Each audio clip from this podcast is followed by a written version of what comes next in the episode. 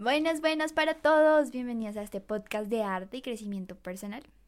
El día de hoy eh, les traigo tres tips para ser capaces de mirarnos con los ojos de Dios.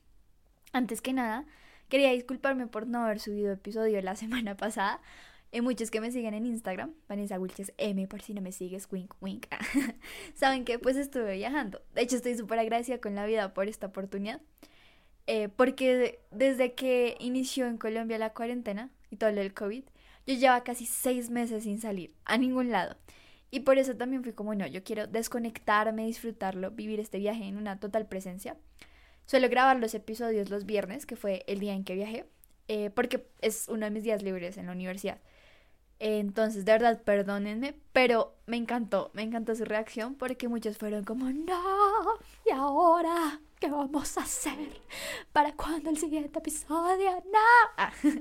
Entonces fui como, wow, o sea, de verdad, eso quiere decir que vamos, el señor del pescado está ofreciendo pescado.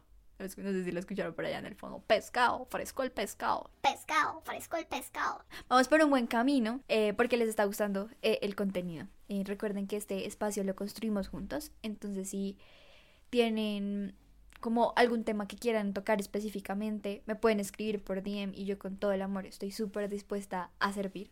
Obviamente, siempre y cuando pues sea acorde a los temas que yo subo en mi contenido, con mis conocimientos y mis principios, porque no vaya a ser que sean como, eh, yo quiero que hablemos por favor de la ley número 3 de Newton. Gracias.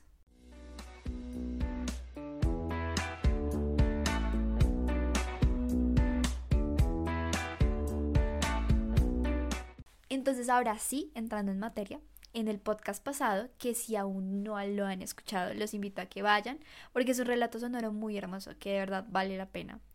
Hasta mi papá lloró escuchándolo y yo fui como, ¿qué es este nivel? no sé, me, pareció muy impactante cuando él me dijo que lo hizo llorar, me pareció muy tierno. Entonces ahí les dejo para que vayan y lo vean.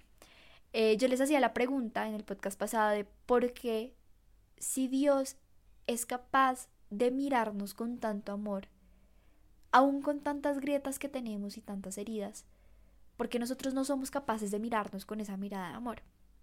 Y voy a responder esta pregunta con algo que me respondió un padre, Carmelita Descalzo, porque yo también fui y le hice la pregunta.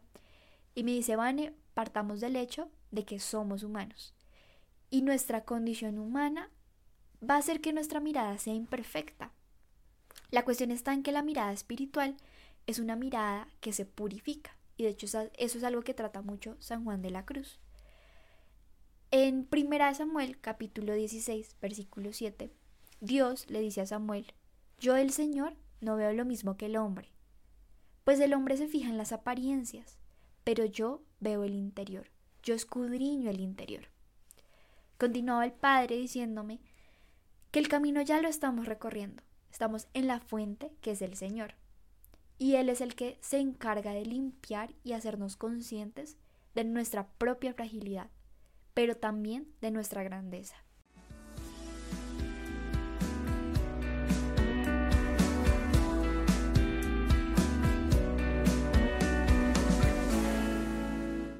Ahora, como lo mencionaba al inicio, hoy yo te quiero dar tres tips que a mí, Vanessa, me han servido mucho en mi caminar para ser capaz de dejar que Dios me mire para yo poder mirarlo y así mirarme con amor.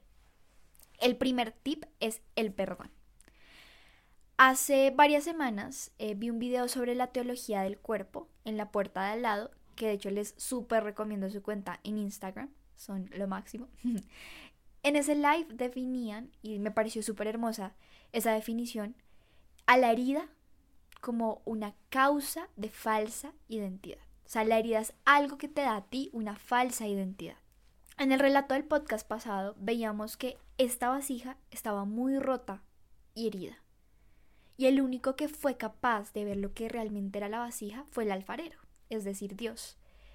Decía San Juan Pablo II, en resumidas palabras, que el pecado es ese momento en el que el don es puesto en duda en el corazón.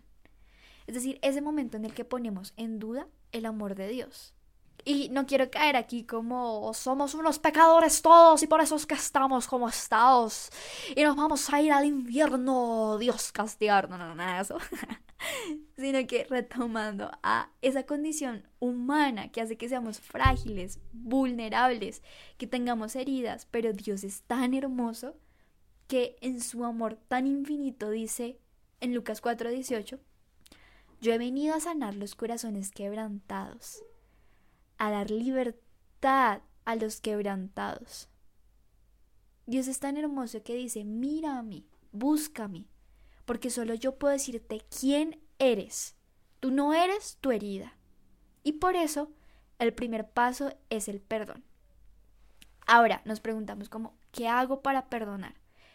Siendo súper sincera, si nunca has recorrido un camino de perdón anteriormente, yo te diría como empieza por retiros. Hay retiros acerca de la sanación, retiros de perdón o retiros en sí, porque nos ayudan mucho a autoconocernos, a ir por ese camino como guiados. Y también sugiero mucho lo que es el acompañamiento de un asesor espiritual, incluso el acompañamiento psicológico, y recordar que el que nos concede el perdón es Dios. Y es el perdón que realmente, como lo mencionaba, va a ser capaz de decirnos, es que tú no eres herida, tú eres lo que yo te digo que eres, porque eres mi creación. El segundo tip es reconocer mis virtudes. Y reconocer las virtudes sí o sí necesita del silencio y la oración. Porque en este silencio y en esta oración nosotros nos cuestionamos quién soy, qué tengo. Y yo sé que es algo súper cliché, pero en realidad ayuda mucho, es hacer una lista de todas las virtudes, todas mis habilidades, las cosas para las que soy bueno, bueno. Em, una vez que tienes esta lista, tienes que tomar mucha conciencia leyéndola y preguntarte, ¿qué estoy haciendo con estas virtudes?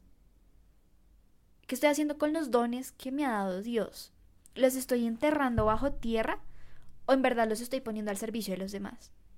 Algo que yo he descubierto en mis pocos años de vida es que poner nuestros dones en servicio y para bien del otro aumenta mucho nuestra autoestima y nuestro amor propio. Porque eres útil. Y yo sé que suena un poco tosco como, ay, soy útil, pero lo digo porque yo he estado en el otro extremo de sentirme totalmente inútil, inservible, sin propósito y pensar, entonces, ¿por qué estoy acá? O sea, ¿de qué me sirve si yo no sirvo en esta vida? Para eso mejor me muero. El punto está en que si Dios te dotó con esos colores únicos, tú tienes que pintar el mundo. Y nuestro tip número 3 es que Jesús sea tu libro vivo. Esto también me lo decía el padre desde el vivir de Teresa de Jesús, porque yo le dije como, hey padre, ¿qué libros me recomiendas? Porque pues uno siempre dice como, no, léete este libro para crear buenos hábitos, léete este para cocinar eh, como recetas, cosas así, ¿no? Entonces yo pensé como, bueno, debe haber un libro que yo le pueda recomendar a la gente para tratar este tema, pero no conocía, entonces le dije al padre como si conocía alguno. Me dijo la cosa más sabia que alguien me ha podido decir es, mira, podemos tener mucha literatura, pero es que no se trata de leer y tener conocimientos, sino de impregnarnos del amor que purifica y limpia la mirada. Y eso fue algo que Teresa de Jesús entendió, que Jesús tenía que ser su libro vivo. Entonces, retomando estos tres tips, está primero el perdón, segundo, reconocer tus virtudes y tercero, dejar que Jesús sea el libro vivo de tu vida. Esas son tres formas en las que podemos ser capaces de mirarnos con los ojos de Dios, es decir, ojos de amor. Bueno, no siendo más, si tú no te has suscrito a este podcast, suscríbete. También te invito a que te pases por mis redes sociales. Te mando un súper abrazo y recuerda que amar es la meta.